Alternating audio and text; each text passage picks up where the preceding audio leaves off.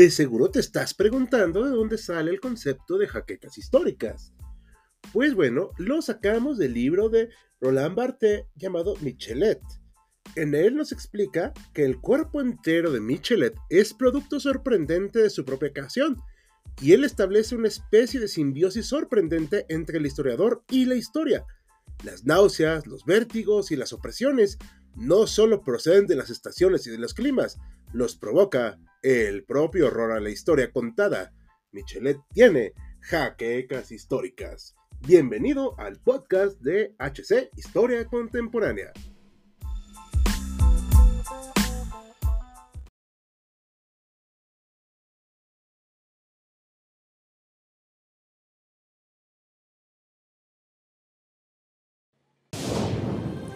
Bienvenidos a HC Historia Contemporánea, la página histórica por excelencia.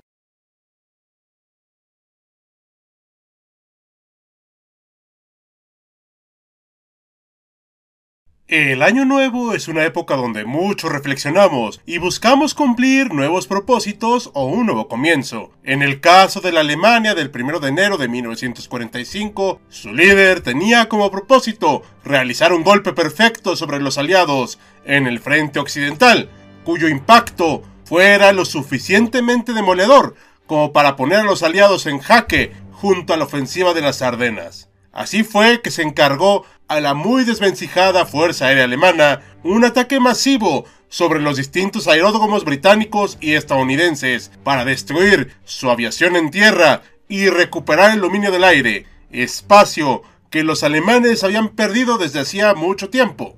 El dictador de origen austriaco apostó todo a este plan, y su beneficio no solo fue nulo, sino que se llevó bastantes pérdidas. Bienvenidos historiadores a una nueva entrega de Historia Velorum. Estamos por cerrar el año y queremos que inicien y terminen de la mejor manera, en el cual veremos hoy el último gran vuelo de la Luftwaffe en la Segunda Guerra Mundial, movimiento conocido como Operación Bodenplatte. Sin mayor dilación, entremos de lleno al relato del día de hoy. Para los últimos días de diciembre, la ofensiva de las Ardenas se había estancado y los alemanes no tenían el elemento sorpresa de los primeros días. Los aliados habían logrado reponerse en algunos puntos y pasaban a la ofensiva en otros, pero esto no detendría la visión de Adolf acerca de la guerra. Mientras más se acercaban a su búnker en Berlín, más convencido estaba de sus estrategias y los planes de un masivo ataque aéreo se venían gestando de septiembre de 1944, cuando el líder le pidió al general Werner Krepp que preparara esta ofensiva que podría cambiar el curso de la guerra, como cada una de las ideas de Hitler durante los últimos dos años del conflicto.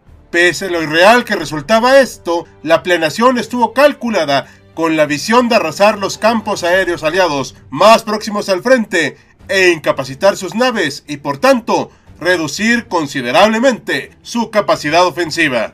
Solo que había un pequeño detalle. Alemania estaba lejos de poder desprenderse de naves y sobre todo pilotos. De hecho, la situación de la Luftwaffe era realmente lamentable en este punto.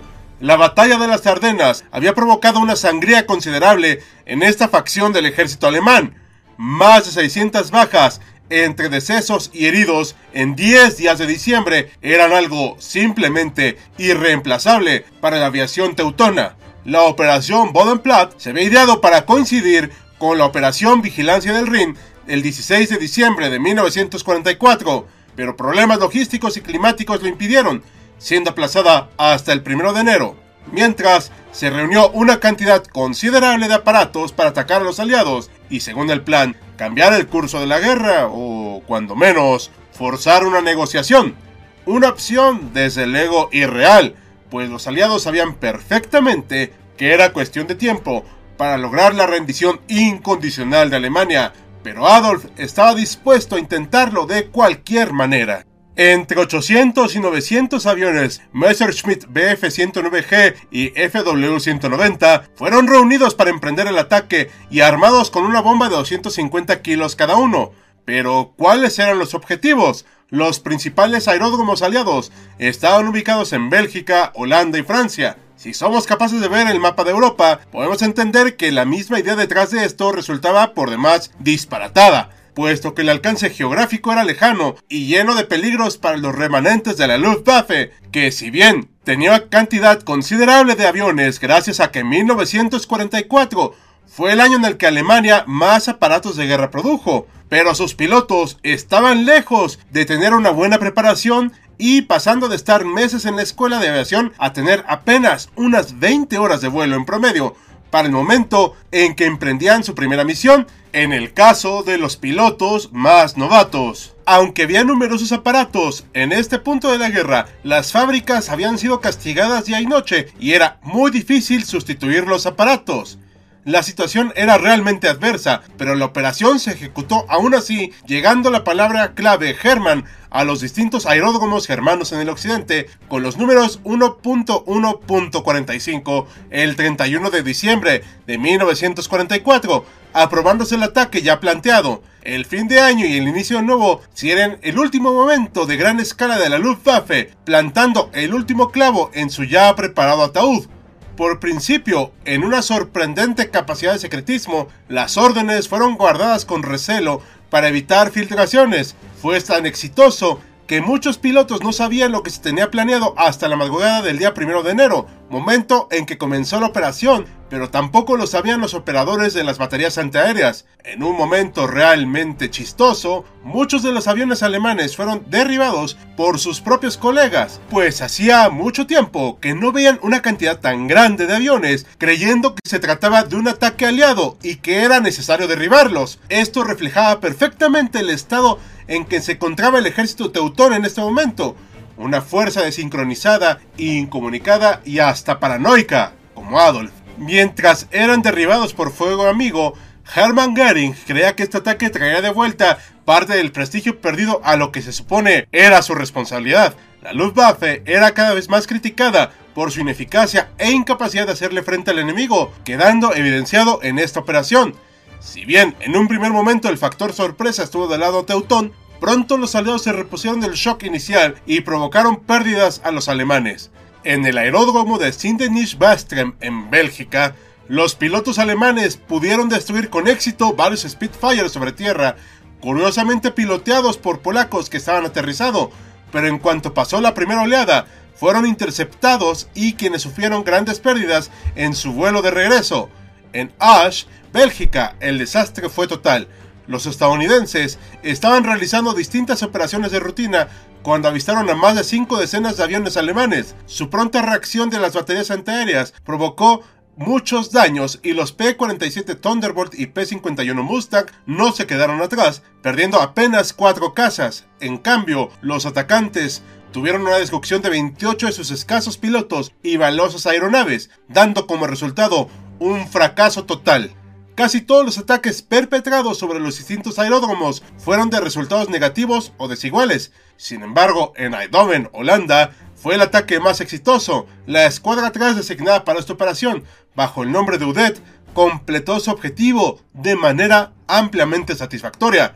Estaba encabezada por el As Heinz Barr, quien aportó su amplia experiencia para tener éxito sin sacrificar la vida de sus hombres, quienes vieron una escuadrilla de aviones Typhoon destruyéndolos en la pista y encajonando al resto que buscaban de alguna u otra manera despegar, o cuando menos escapar.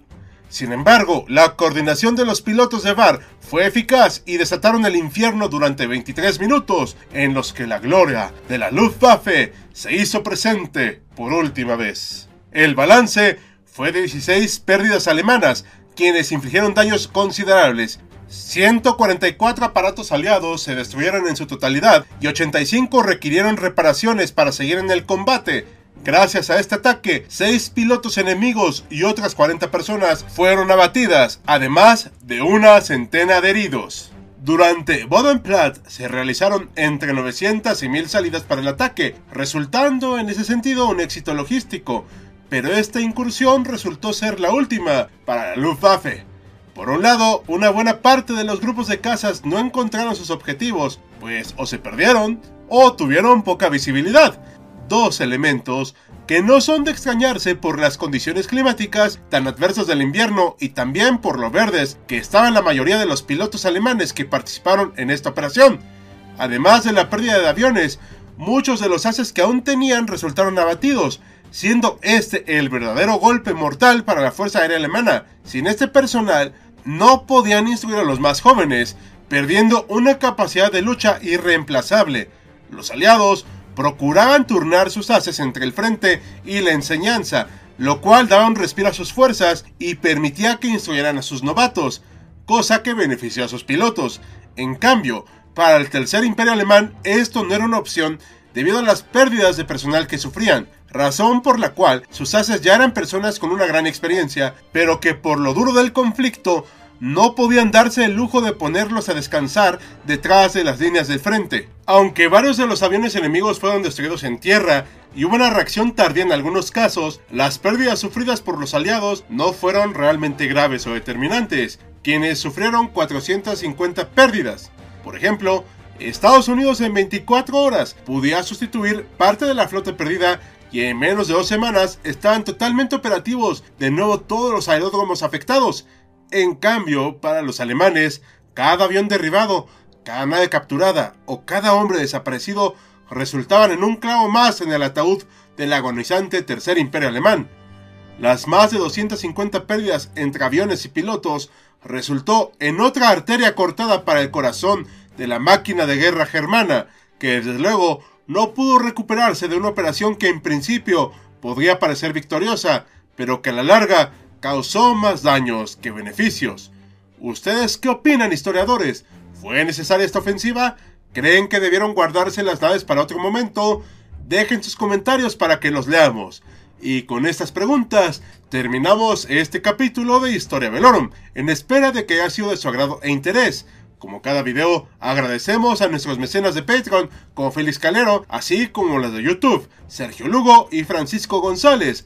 Recuerda que tú puedes unirte a ellos y apoyar al canal mediante las acciones que ya conoces en Patreon, YouTube y nuestras demás redes. Sin nada más que añadir, yo soy Hal, despidiéndose con la promesa de vernos pronto en otro campo de batalla.